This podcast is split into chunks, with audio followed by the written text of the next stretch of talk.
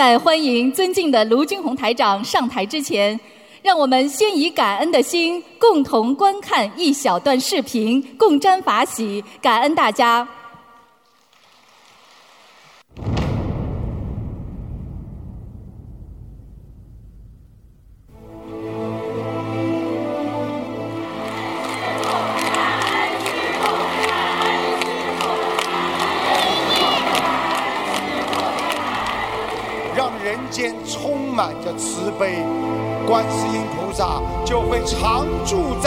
间。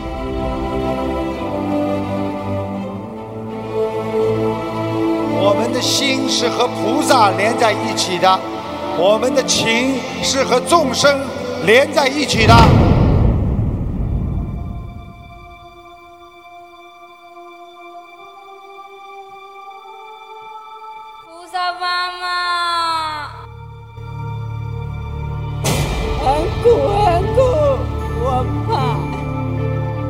的父亲，他走失了，对他今天走丢了。孩子一年前，他是一天要抽筋几十次，然后他没办法下床。由于抽筋，他全身上下缝了很多针。天无绝人之路，好好修心，路就在你的脚下。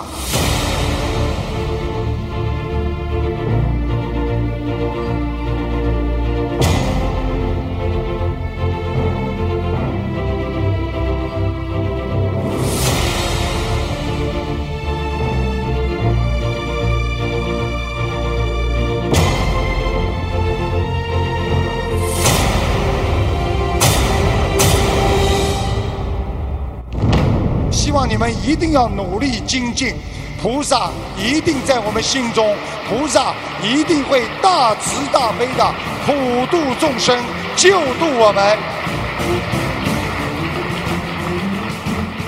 然后就一年不到的时间，我们通过三大法宝心灵法门的孩子，从去年香港法会回来就开始吃全素了，是他自己要求的。要经者烧送了八百张小房子，放生了两万五千多条鱼，孩子变化非常非常的大，我们真的非常感恩感恩。我的父亲找到了，谢谢师傅。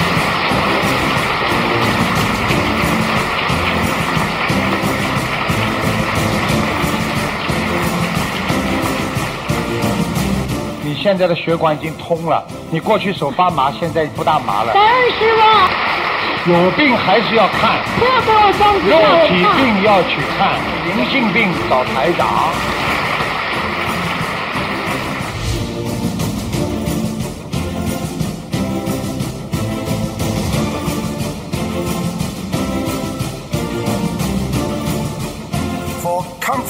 Can only be resolved by loving kindness, not by hatred.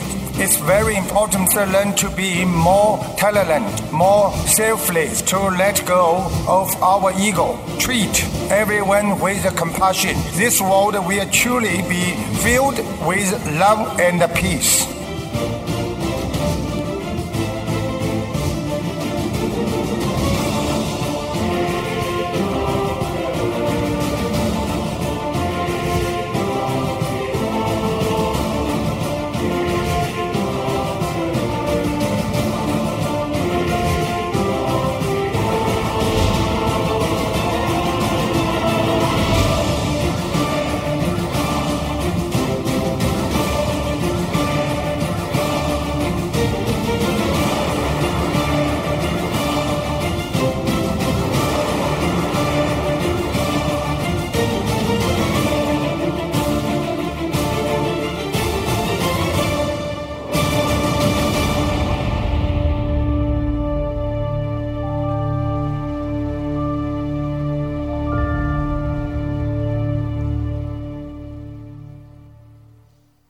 现在，让我们用最热烈的掌声，恭请尊敬的卢军红台长。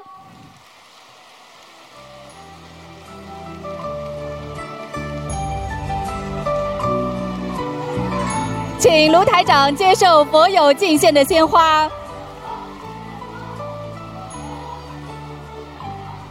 鹏程万里弘佛法，慈悲心中闻佛法，一念觉悟思佛法，人间般若修佛法。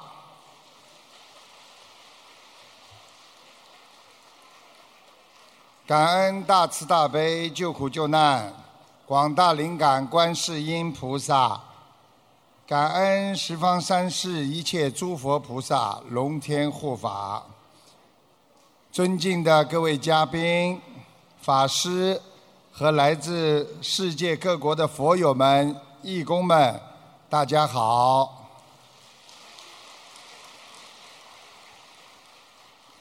美丽的巴黎。阳光明媚，佛光普照。法国是欧洲的第二大城市，巴黎是世界五大国际大都市，也是法国政治和经济文化的中心。今天，我们能再一次有幸来到法国巴黎，弘扬佛法。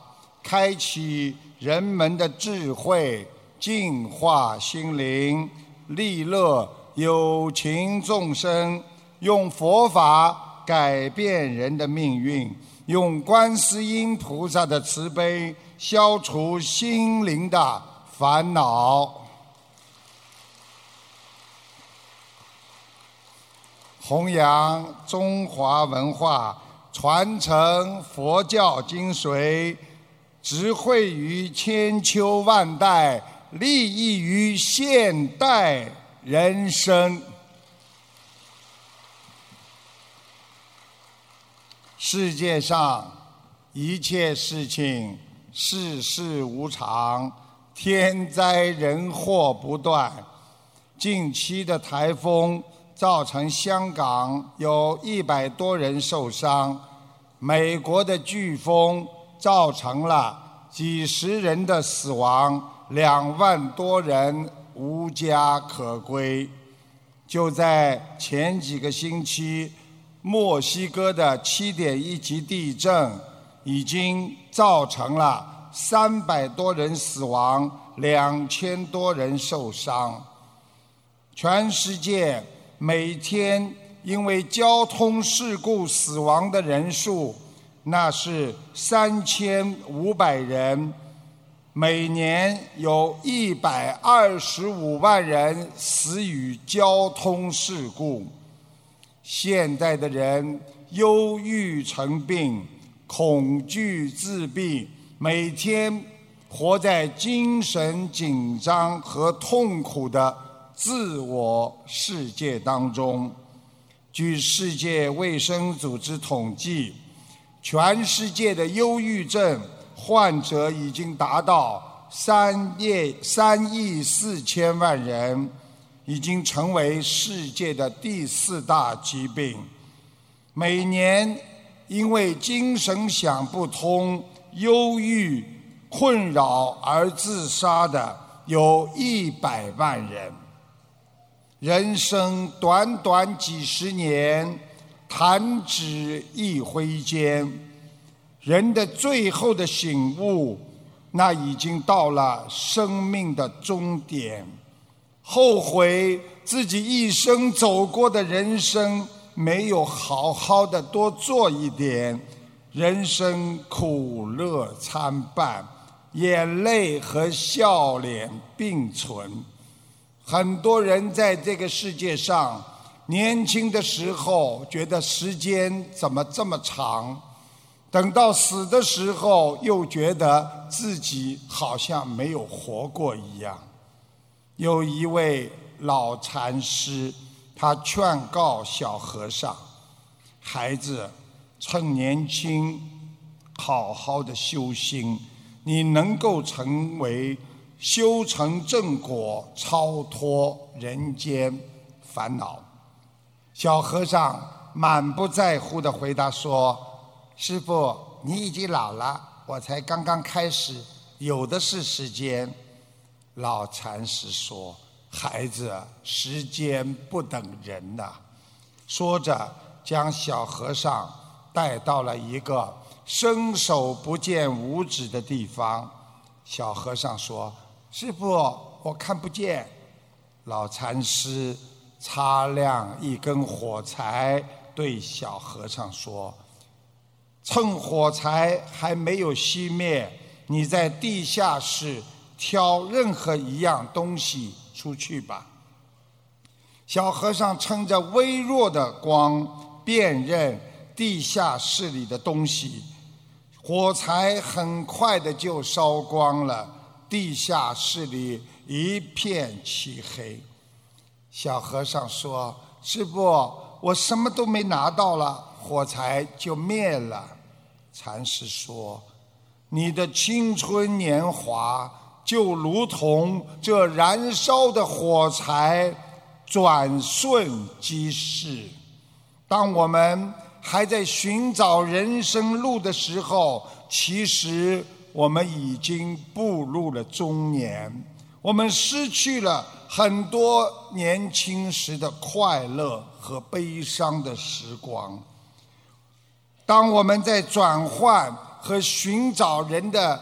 又一条路的时候，就犹如我们在转寻一个法门的时候，我们又失去了很多的时光。当我们一会儿相信，一会儿不相信佛的存在的时候，我们可能已经到达了生命的尽头。当我们真正到达人生的终点的时候，给我们的。只是后悔、伤心，在不得不结束的人生生命当中，拥有着苦恼啊！这些都是现实存在的，不是人以人的意志为转移的。所以佛法叫我们把握当下，就可修行。记住了，我们的昨天已经失去，我们不能再失去今天。虽然明天很快就会来临，但明天也会像昨天一样很快的失去。所以，唯一的就是要珍惜现在拥有的时间和你身边的友谊，快快。修行吧。中华传统文化和佛教讲的是德，那就是道德、性德和人的品德，讲仁慈，讲仁爱。佛法讲的慈悲，讲感恩。理解别人为你所做出的一切，常为别人想，常能理解别人，你就能看出你自己的本性。所以中华文化经常讲“知人心者行天下”。台长告诉大家：“知足常乐者得天下。”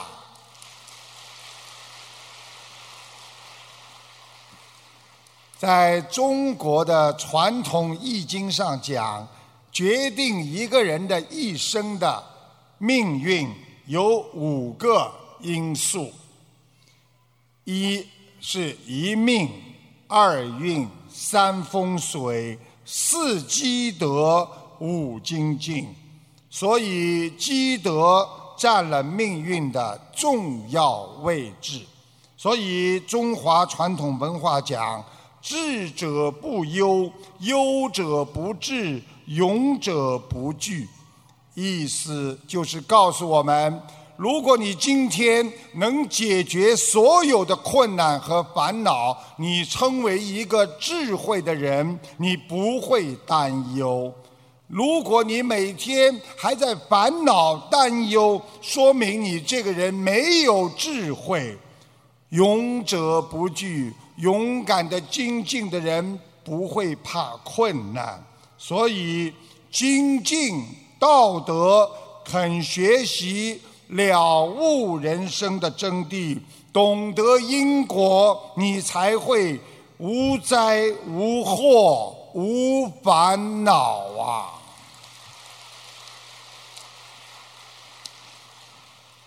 拥有智慧的人，他照样可以做出惊天动地的事。自己本身不一定有大的才能，但必须要有道德。三国的刘备自身本事不大，但他的爱将关公、张飞和赵云都能帮他打天下。所以，人可以不能干，但是不能没有道德呀。有一对小夫妻经常吵架，说自己结婚前看走了眼，感觉小夫妻这种生活一点没有意思，整天吵架，想离婚。父亲知道之后，就跟儿子说：“孩子啊，你妻子有没有优点呢？”儿子说：“结婚前有。”现在没有。父亲说：“你妻子认为你有优点吗？”儿子说：“婚前，他认为我有，现在他说我没有。”父亲说：“孩子，你比我强啊！我结婚前我都不知道你妈妈的优点是什么。”父亲走到门口，拿起一片瓦片。和一团棉花，问孩子：“儿子啊，这个瓦片和棉花哪个更硬啊？”儿子说：“当然是瓦片了。”父亲将瓦片和棉花举得高高的，然后松开手，瓦片摔得四分五裂，棉花轻轻地飘落。父亲说：“孩子，你看。”硬的会碎掉，软的丝毫未损。孩子，你应该像棉花一样谦虚谦卑下来，不要伤别人，你一定不会伤自己。不要学瓦片，有棱有角，遇冷则冰，遇硬则碎。伤害别人的人，一定最后伤害自己。承认别人的优点，会让自己温暖；盯住别人的缺点，你会伤害你自己的心啊！父亲说：“学习棉花，为别人抵御风寒。”像阳光一样温暖，一句好话可以温暖你妻子的一生；一句刻薄的语言可以让你妻子记恨你一辈子，一定会葬送你的婚姻的。你希望父亲像你对待你妻子一样去对待你的母亲吗？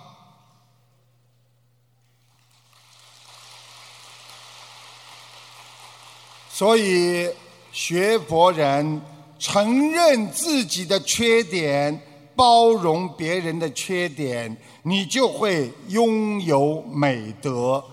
整天把别人不好的记在自己的心中，伤害的就是你自己呀。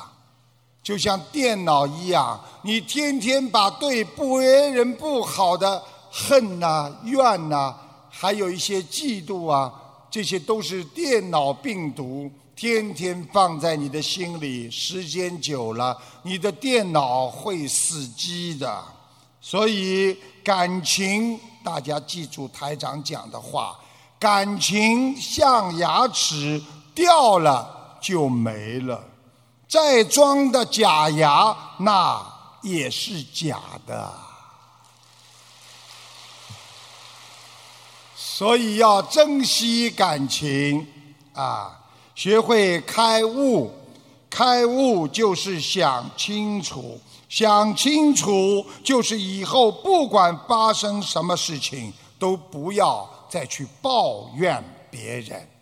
人间有坏情绪，等于把它当做自我的考试。克服了自己的坏情绪，你就能恢复理智，也就是孔老夫子所说“克己复礼”的礼，也就是理智也。人的心理状态要好，因为人经常会生气。美国斯坦福斯坦福大学做过实验，生气跟血液有关系。人一生气，血液的流速会很慢，会得肿瘤。所以生气最容易得肿瘤。谁在人前不讲人，谁人背后无人讲，谁让你生气了？气出病来无人替，不要生气。台长告诉你们，当你把这种恶毒的气、恨别人的气藏在你的心中五分钟，你的血色素就会变化，你的血液就会变成紫色，容易产生血中毒素，产生癌症和肿瘤啊！所以。不要生气，台长教你们避免生气的三种方法。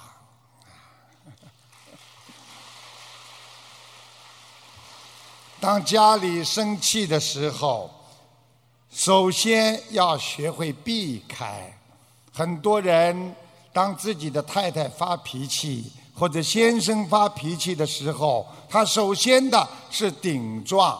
相互你一句我一句，实际上，当房子着火的时候，首先的是要离开火场，再想办法来灭火。所以躲避那是很好的一个方法。第二就是转移，当自己的家人生气的时候。转移话题，或者自己带着先生、带着太太出去买东西、出去 shopping，啊。第三，要学会化解。当别人骂你的时候，你不要去和他对骂，你要坐下来，好找朋友谈谈，知道一定有根有源。今天太太发脾气，一定有她的道理。今天先生不开心，一定有他的道理。理解因果，学会升华，把别人对你的生气当作是帮你在找毛病，这是真上缘。好好的改毛病，学会控制自己的情绪。谁能控制好自己的情绪，这个人已经。是一个赢家了，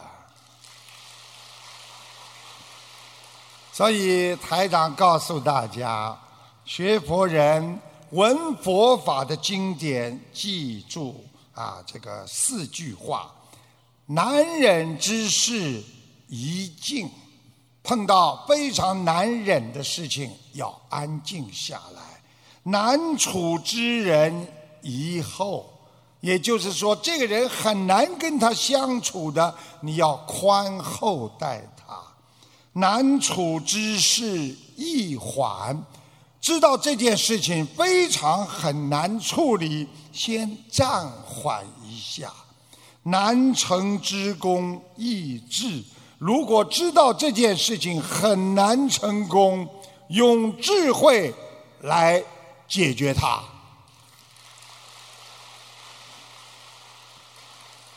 一个教授给大学生上课，教授贴了一张白纸在黑板上，用笔在白纸上点了一点黑的，问一位同学：“你看见了什么？”这位同学说：“教授，我看见了一个黑点。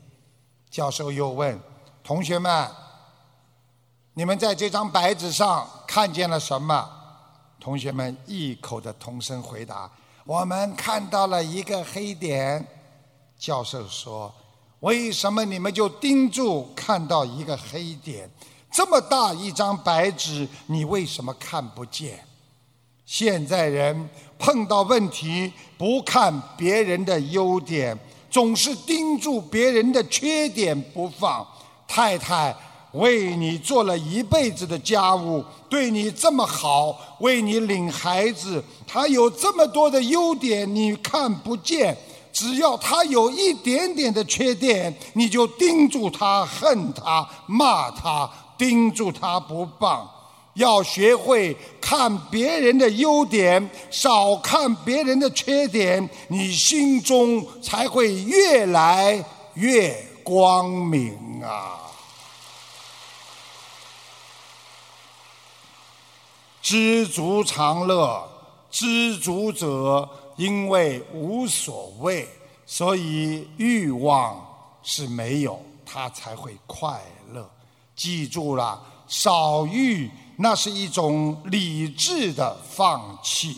人的快乐不是得到的多，而是计较的少啊。有一个澳洲人到澳大利亚很远的农场去旅游，在乡下，他看见一位老太太正在手工编织草帽，他发现。编织的如此精致，他要把它带到澳大利亚的大城市，这样他一定会有很大的商机。他问老太太多少钱一顶，这个老太太告诉他五块钱一顶。他又问老太太：“你一天能编几顶啊？”老太太回答说：“十顶。”商人说：“好。”老太太，我一次要为你买五百顶，你一顶要我多少钱？老太太说：“五十块钱一顶。”商人想：我要你这么多，你反而怎么这么贵？老太太看出了他的疑问，就说：“先生，你要的数额大。”要完成这些数量，我必须起早贪黑，没有正常的休息。你把我编编草帽的快乐生活全给打乱了。老太太的行为就是告诉我们学佛人一个道理：人创造事业的目的是为了快乐的生活。如果被自己的贪欲所累，贪心、贪钱、贪名，你真正的生活意义也就失去了。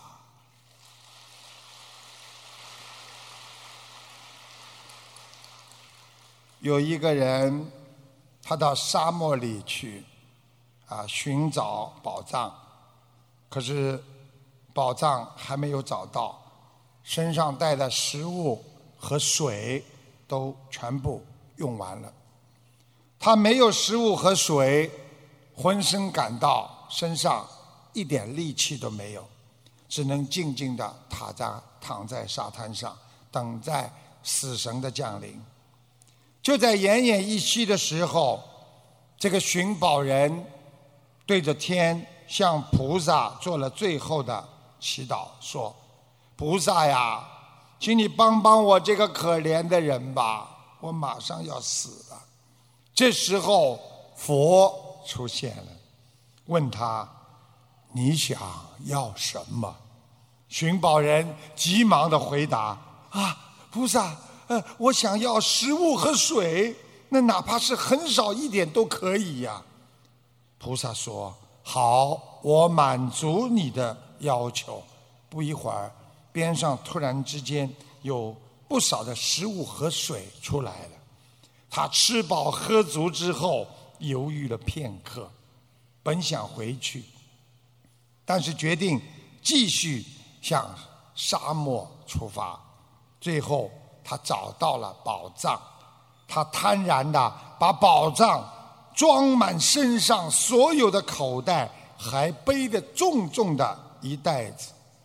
可是他又没有食物和水了，他带着宝物往回走，由于体力不佳，慢慢的下降。他一边走一边扔掉了金银珠宝，他一边走一边扔，后来把自己身上所有的金银财宝全部扔光了。最后，他躺在地板上，再次等待死亡的降临。寻宝人临死之前，菩萨又出现了，孩子。现在你要什么东西呀？你还要宝藏吗？他有气无力的回答：“我只要食物和水，更多的食物和水，我不再想要宝藏了。”这个故事就是告诉我们人：当我们拥有了那些自以为在生活当中很平常的。幸福和快乐的时候，包括有一个家，包括有一个很好的妻子和先生和孩子，或者有一个房子等等。我们常常不珍惜，我们去追逐更多的名利，延伸出新的欲望。当你得不到的时候，你就会烦恼忧愁。记住了。人如果不节制自己对名利的欲望，最终，你就算抛弃了现在得来的名利，也不可能换回那平常和平凡的幸福和快乐。修心想成功的人，要一面修心。一面要在想不通的思维轮回当中要解脱，解脱的方法就是要改掉自己的习性，让自己提高一个更高的境界。想不通的人多看看天空，多想想人有时候多渺小，看看这个 tsunami，这个。啊，来的时候，啊，你看看有多少船就像玩具一样被颠翻了。曾经有一个人很有钱，他跟台长说：“我什么都有，我觉得我很快乐。”我就举个例子给他听，我说：“你现在自己就像驾驶了一辆豪华的汽车。”在汽车当中，你享受着音响、空调和所有的设施。你坐在汽车里，觉得你很伟大、很舒服、很美妙。但是你想过没有？当你在飞机场看见飞机场的时候，那是多么的雄伟和宽大。但是当你坐上飞机的时候，越飞越高，你会看到。你的飞机场的房子像个火柴盒，再看看你的汽车，那简直就像一个蚂蚁在爬。人的渺小自己不知道，只有站得高、飞得高的人，境界提高，你才能发现，原来人是多么的渺小和多么的脆弱呀。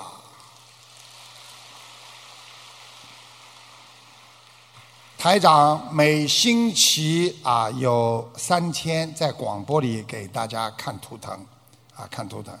那么就在前几个星期，啊一个听众打进电话，台长看过看了他过世的儿子，台长看到他孩子还没有到天上去，而且我看到他的孩子死得很冤枉。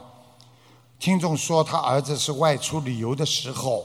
不小心掉进了放生池里过世的，台长帮他仔细看了一下，原来他儿子前世是放生池中的一条鱼，这次投胎是自己逃出来的。他顶掉了听众原来的女儿，所以被地府带回去了。台长还告诉这位听众，如果他还要生再生孩子的话，还会有个女儿。听众马上反馈，今天刚刚测出来，她真的怀孕了，而且她确实梦见过一个女孩子。请大家听一听录音。卢台长，我看一个亡人叫叶哲清，是个男孩。哎呀，这孩子就是在人道的空空中啊，天空当中在飘，还没到阿修罗。好的，好的。是不是这孩子走的时候有点冤枉啊？就是说，好像不应该死的，好像有点像失误一样的。嗯。对对对，台长是这样的，他是我的儿子。到去年夏天，我我们全家出去旅游，孩子当时就是没看住，然后就掉到了那放生池里，然后后来发现的时候已经不行了。哎呦，你等等啊！啊。我问问他看啊。哦，难怪了。哦，他说他本身就是放生池当中一条鱼，就是说他投胎的时候实际上有点逃出来的。他说他当时感觉就是像回去，他根本没感觉会掉下去。他是自己等于像自己像玩一样玩水呀，自己一失足就被地府的那个把他就带走了。哦。我看看啊，那他是小孩子双眼皮，眼睛抠进去的。眼睛有点双眼皮是双在里边的，不是双在外面的。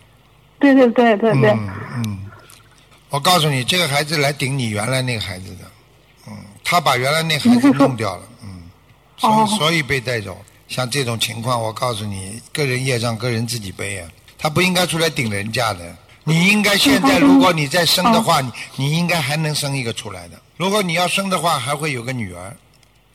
本来是这个女儿出来的。我问你一句话，你有没有做梦做到过一个女孩子啊？我最近梦到过孩女孩子。看见了吗？就是这个女孩子。嗯 嗯，台长，那个我今天早上自己测了一下，就是发现怀孕了。看见了吗？然后我今天台台长讲了对不对？要记住，这个怀孕出来是真的，这个就是你要好好对她了。开心一点了，嗯，这个是真的菩萨送给你，因为你学心灵法门。好的，好的，感恩师傅。哎，谢谢，谢谢。有一个国王，他非常喜欢打猎，他经常跟宰相微服私访。宰相经常在嘴边讲的一句话就是。一切都是最好的安排。有一天，国王到森林里去打猎，一箭射倒了一只花豹。国王下马检视花豹，谁料到这个花豹在死的之前，使出最后的力气扑向国王，将国王的一个小指头咬掉一截。国王叫丞相来饮酒解闷，谁知道丞相这个笑嘻嘻的说：“大王想开一点，一切都是最好的安排。”国王听了之后非常的愤怒，他说：“如果寡人把你关到监狱里，这也是最好的安排吗？”这位丞相微笑的说：“啊。”大王，如果是这样，我也深信这是最好的安排。国王大怒：“来人呐，把他给我关入大牢，就关到监狱里去了。”一个月之后，国王养好了伤，独自带着几个人去出游。他来到一处偏僻的山林，突然从山上冲下来一对土著人。把他五花大绑带回部落。山上的原始部落，每逢月圆之日，就会下山寻找祭奠满月女神的牺牲品。土著人准备把国王烧死当祭奠品。正当国王被五花大绑绝望之时，那个土著的祭司突然大惊失色，他发现国王小手指短了一截，它是一个不完美的祭品啊！如果这个满月女神收到这样的祭品，一定会发怒的。于是土著人把国王给放了，国王大喜若望，回宫后叫人释放这个丞相。摆酒宴请，一边喝酒，国王就向丞相敬酒说：“啊，你说的真是一点不错，果然一切都是最好的安排。如果不是被那个花豹咬一口，朕今天连命都没了。”国王突然想到了什么，问宰相：“可是你？”无缘无故的在监狱里蹲了一个多月，这难道也是最好的安排吗？这个宰相慢思条理，喝了一口酒，说：“如果我这个一个月不是蹲在监狱里，那么陪伴你微服私访的人一定就是我。那么当土著人发现你国王。”身体上缺一个手指，不能做祭奠品的时候，那岂不要轮到我了吗？国王哈哈大笑，果然没错，果然没错，一切都是最好的安排。这个故事就是告诉我们一个道理：当我们每一个人遇到不如意的事情时候，这一切不要去懊恼，不要沮丧，可能会给你有一个转机。把眼光放长放远，我们学佛人不要悲哀埋怨，更不要怨天尤人，永远要相信菩萨会给我们安排了。因为这个世界一切都是。因缘果报，只要你好好学佛，一定会得到解脱的。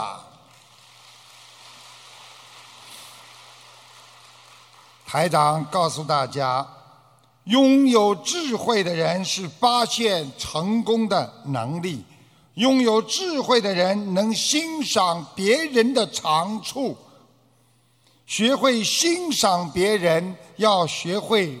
五多三不，首先我们要五多，在人的生活当中要多记别人的好处，多看他人的长处，多想别人的难处，多体谅别人的付出，多想因缘因果缘分。三不。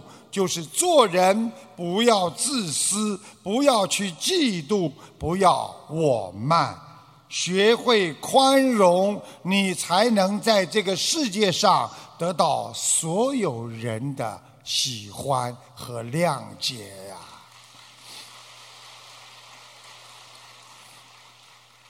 在美国，有一个黑人，父亲是一个基督。教堂的牧师，母亲是一个音乐教师，父亲常常带他去听教会里的各种音乐和诗歌，耳濡目染，加上他天资聪明，他从小就显示出超强的音乐天赋。他两岁起，母亲就教他弹琴；四岁时，他已经举办了自己的一个小小的。独奏音乐会。当时他家所在的阿拉巴马州是美国种族歧视最严重的地方，黑人被公认为劣等民族。公共汽车，黑人只能坐在后排，黑人和白人不得在一个学校学习，不得在同一个游泳池里游泳。甚至不能同共同使用一个厕所。他发誓：“我将来一定要出人头地，成为世界一流的钢琴演奏家。他到过纽约的卡内基音乐厅开音乐会，他用成绩告诉了全世界，黑人也是有智慧，并不是劣等民族。但是母亲告诉他一个非常残酷的这个规则：孩子，只有我们黑人做的比白人的孩子要高出两倍，你才能跟他们平等。高出三倍，你才能超过对方。他谨记母亲的教诲，发奋学习，连跳两级。二十六岁，他如愿进入了著名的啊丹佛大学音乐学院学钢琴。但是后来发生一件事情，彻底改变了他的人生航向。在大二那年暑假。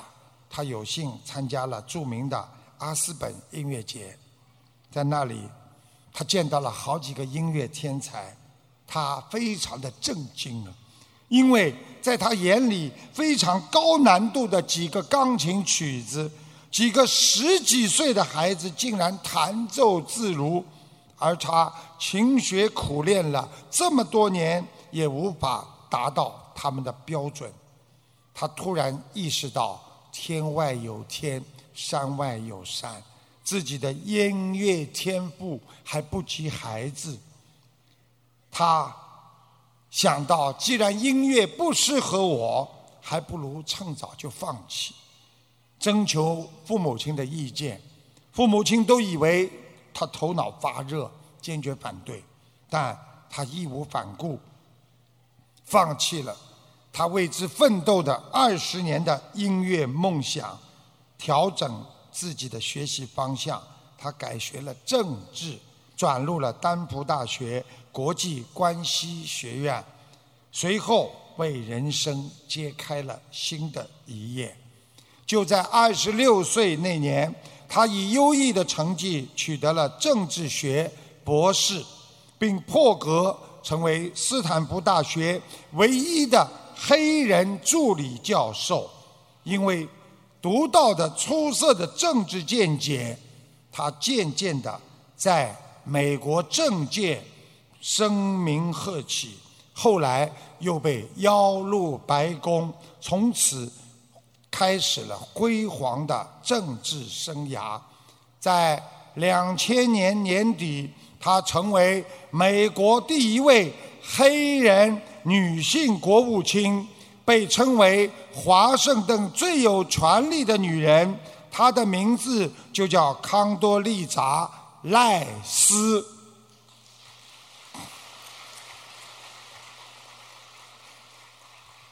我们讲这个故事，就是告诉大家，我们人生有时候执着的为了自己得到的一点不肯放弃，实际上。随时改变自己命运的方向。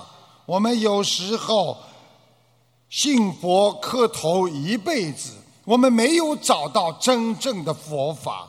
很多人善良慈悲一辈子都没有超脱六道，克服自身的不适，要调整修心的方向，紧紧跟着观世音菩萨，离苦得乐。听佛音啊！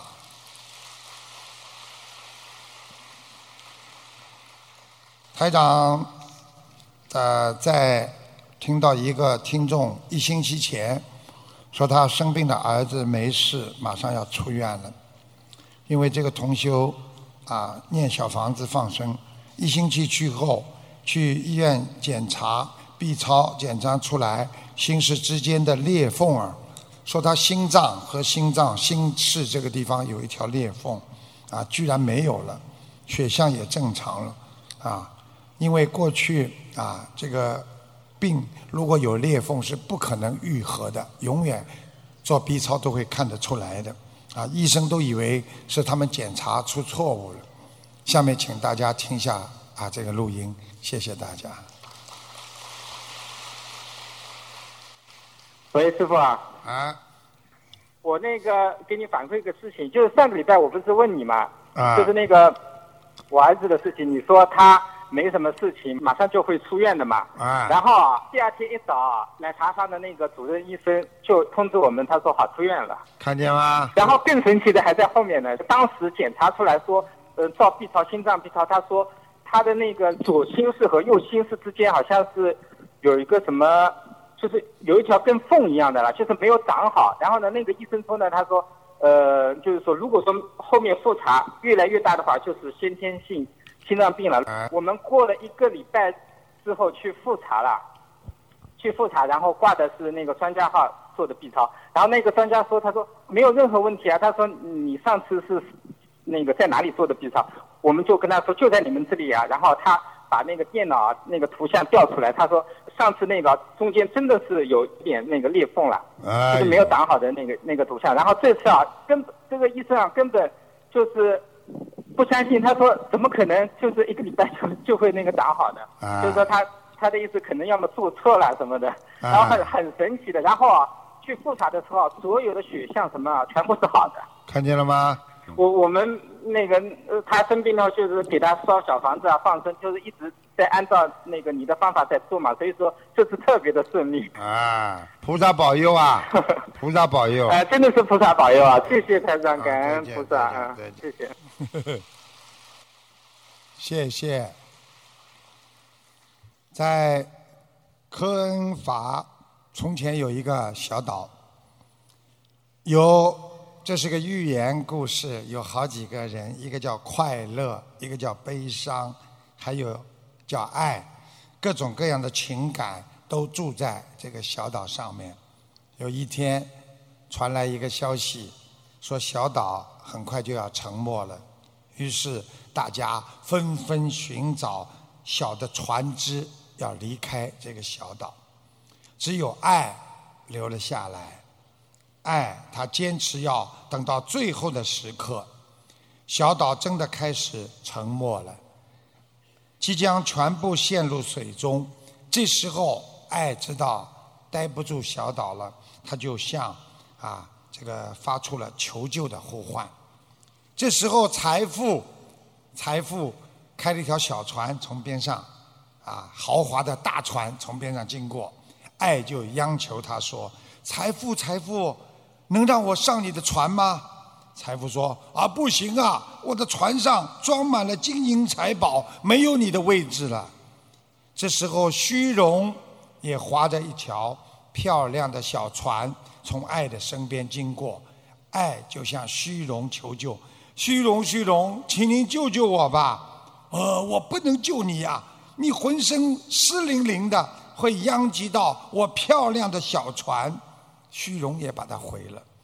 悲伤的，悲伤的小船也来到了爱的身旁。于是，爱就向悲伤求救：“悲伤，悲伤啊，你让我和你一起走吧。”悲伤说：“唉。”此时此刻，此刻我是如此的悲伤，你还要让我啊带着你，你还是让我独自一个人去悲伤吧。这时候，快乐的船也飞快地从爱的身边经过，可是快乐是如此的快乐，竟然他没有听到爱叫他停下来呼救的声音。就在爱非常绝望的时候，突然一个声音对爱说：“来吧，爱，我带你走。”是一个老人家的声音。爱非常的激动，竟然忘了问老人家的名字。上岸之后，老人没有停步的去了自己要去的地方，爱才恍然大悟。老人对自己恩重如山，就向身边的知识老人打听：“哎，刚才救我的是谁呀、知识老人回答：“哦，他是时间。时间？为什么时间老人肯救我呢？爱百思不得其解知识意味深长的笑了。哈哈在这个世界上只有时间才能真正理解爱有多么的伟大呀。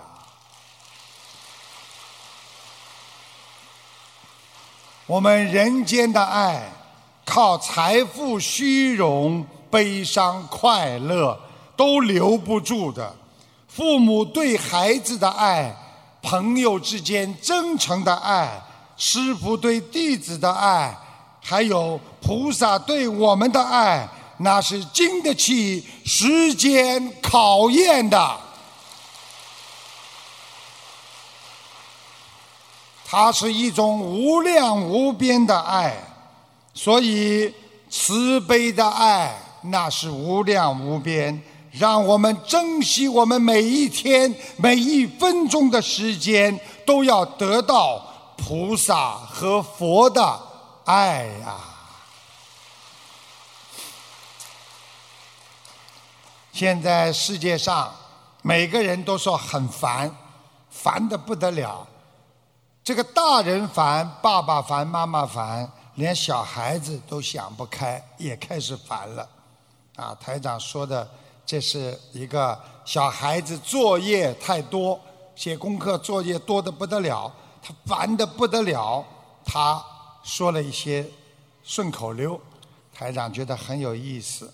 他说，做作业，作业交了，又不一定是自己写的。就算写了，我自己又不一定会；就算会了，我又不一定考得上；就算考过了，我又不一定能毕业；就算毕业了，又不一定找得到工作；就算找到工作，也不一定找得到老婆；就算找到老婆，又不一定会生孩子；就算生了孩子，又不一定是自己的。就算孩子是自己的，又不一定养得活；就算养活了，又不一定养得大；就算把孩子养大了，又不一定孝顺；就算孝顺了，又不一定会用功读书；就算用功读书，又不一定考得上；就算考得上，又不一定要交作业。天哪，我交作业干嘛呀？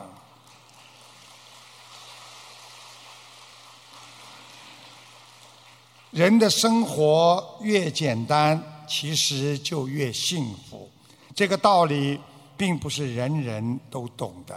世界上的人在现实生活当中随波逐流，有时候追求物欲上的享受，就会面对各方面生活和精神的压力。长期下去。你的精神负担将会使你自己痛苦不堪，所以要想达到一个解脱烦恼的境界，要学会随遇而安。有一位同学的母亲因病去世了，他为此天天在教室里哭哭啼啼的，谁来劝解他都不听。有一天。聪明的化学老师拿了一杯水，在课堂上，他问大家说：“同学们，你们认为这杯水有多重啊？”同学们有的说二十克，有的说五十克，很轻的。这位老师转而问道：“这杯水的重量并不重要，最重要的是你拿了多久。”看到大家。一时回答不出，老师说：“你们如果把这杯水举一分钟，大家都没有问题；拿一个小时，你可能会感觉手有些酸；如果你把这杯水拿一天，你这个人会累得趴下来。”其实，我们很同情那位同学的遭遇，他的母亲过世，他已经在班级里哭了一个星期了。这样下去，他的结果会怎么样？这位同学听到老师这样的教育，他恍然大悟，停止了哭泣。这个故事告诉我们：一杯水的重量其实不重，但是拿的时间长了，我们就会感觉沉重。人间的一个小小的烦恼，有时候我们不会觉得会伤害自己。如果你一个月、一年也忘记不掉，可能就会让你的心会碎掉。所以，我们人面对各种压力时，如果不懂得放下，时间长了，你的身心就会被烦恼压垮和碎掉。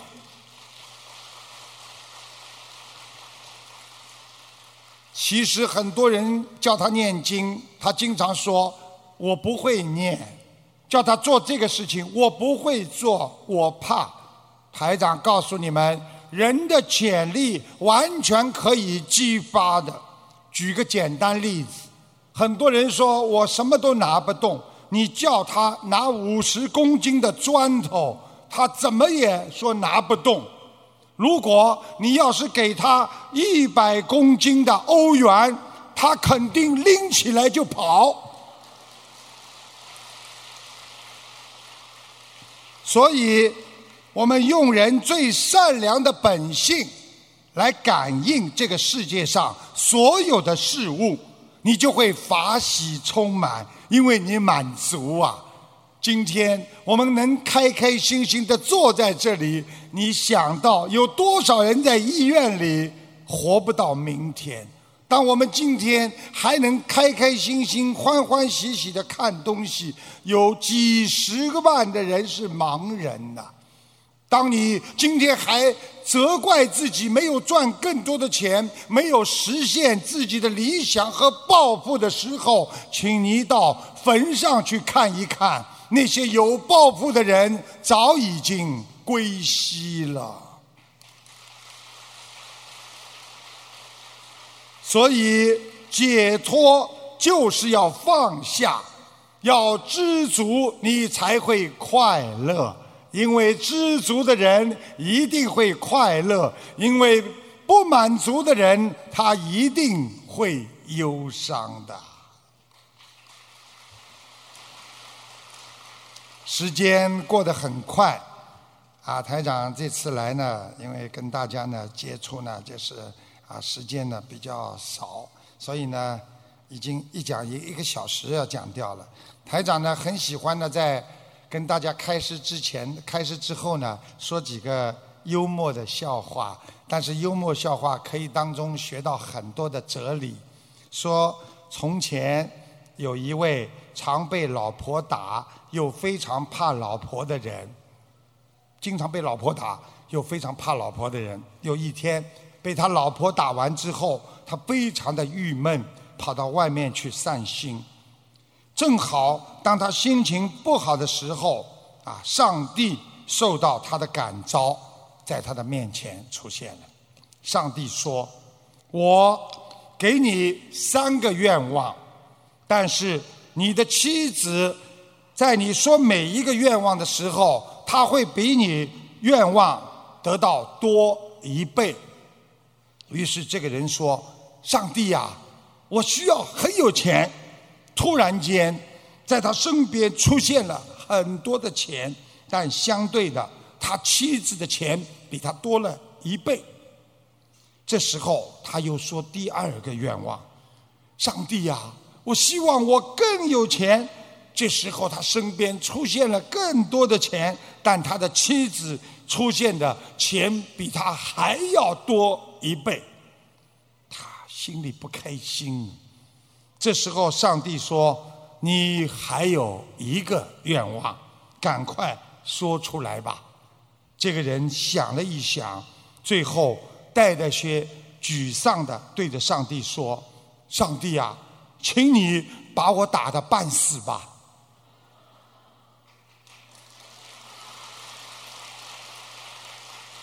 听懂了吗？因为他得到。他的太太会得到比他多一半。他说：“上帝，你把我打了半死。”他就是叫上帝把他太太打死。一点不懂幽默，没办法。那个这个笑话呢，就是告诉大家：人不要贪，人不要恨。一个人一恨就会糊涂。好，那么。再给大家讲一个，现在我们人呐，自从有了微信，啊，有了微信，我们就过上了从前像皇帝一样的生活了。每天早上醒来的第一件事情，就像皇帝批阅奏章一样，看朋友圈、刷微信、审阅天下大事，顺便点几个赞，感觉不错的留几处言，告诉文武大臣，朕知道了。手机扫一扫，一生的故事就出来了。爱过谁，恨过谁，还牵挂着谁？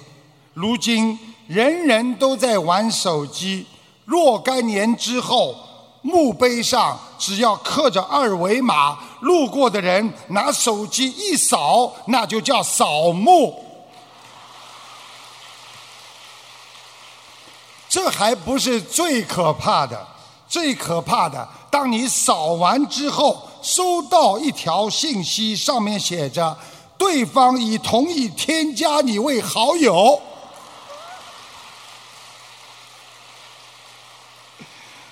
所以，人生苦短，要学会心理调节。每一个人在苦的时候要想到未来，在甜的时候要更加的谨慎。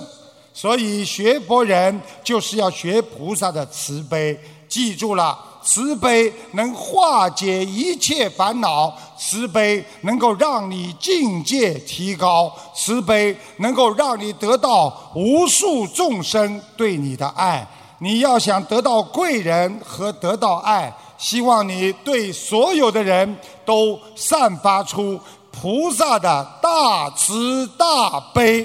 谢谢大家。